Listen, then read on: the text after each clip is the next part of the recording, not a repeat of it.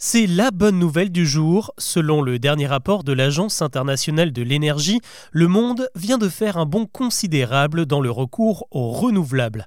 Le nombre d'installations réalisées l'an dernier a progressé de 50% du jamais vu. Alors où en sommes-nous dans cette transition? Pourrons-nous remplir les objectifs fixés pour sauver la planète? Avant d'aborder les autres infos du jour, c'est le sujet principal qu'on explore ensemble. Bonjour à toutes et à tous et bienvenue dans Actu, le podcast qui vous vous propose un récap quotidien de l'actualité en moins de 7 minutes. On y va c'est vrai qu'entre le tri sélectif, la fin des voitures thermiques, la rénovation des logements, on a parfois l'impression que l'écologie repose beaucoup sur nous, les particuliers. Et pourtant, les choses commencent sérieusement à bouger dans de nombreux pays et notamment concernant la sortie des énergies fossiles. En 2023, la capacité de production d'électricité renouvelable ne s'est jamais étendue aussi rapidement en l'espace de 30 ans. Les installations d'éoliennes, de panneaux solaires, d'hydroliennes qui captent les courants marins ou encore les centrales ont progressé de manière exponentielle. En Chine, le nombre d'éoliennes a bondi de 66%. À Abu Dhabi, on a inauguré la plus grande centrale solaire au monde, 4 millions de panneaux dans le désert pour alimenter 160 000 foyers. En Espagne, désormais la moitié de l'électricité produite vient du renouvelable et on atteint aussi des records d'installation au Brésil et aux États-Unis.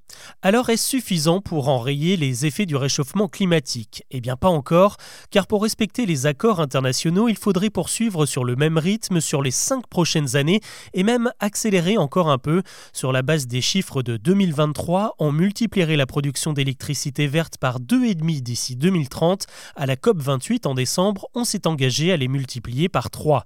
Pour y parvenir, il va falloir notamment aider les pays les plus pauvres et les plus en retard. Ça aussi, c'est l'un des engagements de la dernière COP, mais on voit bien que la coopération internationale fonctionne. La centrale d'Abu Dhabi, dont je vous parlais, est sortie de terre en grande partie grâce à la Chine et à EDF. Et d'ailleurs, en France, où est-ce qu'on en est? Au dernier pointage, seulement un quart de notre électricité venait du renouvelable, mais c'est parce que nous misons beaucoup sur le nucléaire. Pour le moment, on ne sait toujours pas quels sont nos objectifs en termes de nouvelles installations. Le sujet est très sensible car il a été retiré du projet de loi énergie qui sera examiné à dans quelques semaines. C'est en fait un décret prévu avant l'été qui dira combien d'éoliennes, de panneaux solaires, etc. nous allons déployer dans les prochaines années. Autrement dit, les députés n'auront pas leur mot à dire, c'est le gouvernement tout seul qui décidera de la marche à suivre. L'actu aujourd'hui, c'est justement le gouvernement de Gabriel Attal qui en fera partie. Les premiers noms sont attendus ce jeudi soir alors que le nouveau Premier ministre a passé l'après-midi à peaufiner sa liste avec Emmanuel Macron à l'Élysée. Si l'information tombe après la sortie de cet épisode, on fera évidemment le point ce vendredi. En tout cas, hier, on a appris qu'Elisabeth Borne s'est vue offrir le ministère de la Défense qu'elle a refusé. Ces prochains jours, Gabriel Attal a également rendez-vous avec les syndicats de salariés et du patronat avec les chefs des différents groupes parlementaires. À l'étranger, Israël et l'Afrique du Sud sont face à face devant la justice. Depuis ce jeudi, la Cour internationale auditionne les responsables des deux pays. L'Afrique du Sud accuse Israël de commettre un génocide à Gaza. Selon elle, la réponse apportée aux atrocités du 7 octobre commises par le Hamas ne mérite pas la réponse militaire engagée depuis plus de 13 semaines. Les Sud-Africains estiment que les bombardements et le blocus à l'origine des exodes et de la famine sont destinés à réduire à néant la population palestinienne. Le dernier bilan du Hamas fait état de plus de 23 300 morts. De son côté, Israël, qui plaidera sa cause ce vendredi devant la Cour, estime que ces accusations sont sans fondement. Les États-Unis ont apporté leur soutien à l'État hébreu.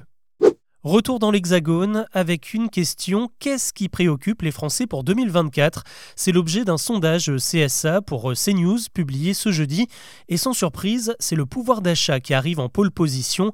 L'inflation, le prix des courses ou de l'énergie, voilà ce qui trotte dans la tête de la moitié des personnes interrogées. La santé, l'insécurité, l'immigration et l'environnement complètent le top 5. Ce qui est plutôt bon signe, c'est que l'emploi et le logement sont les domaines qui provoquent le moins de soucis.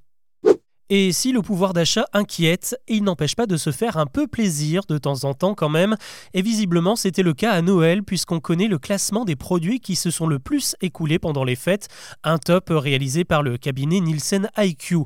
Et gros carton pour euh, les chocolats Ferrero Rocher qui pointent à la première, la huitième et la dixième place du classement selon la taille des boîtes.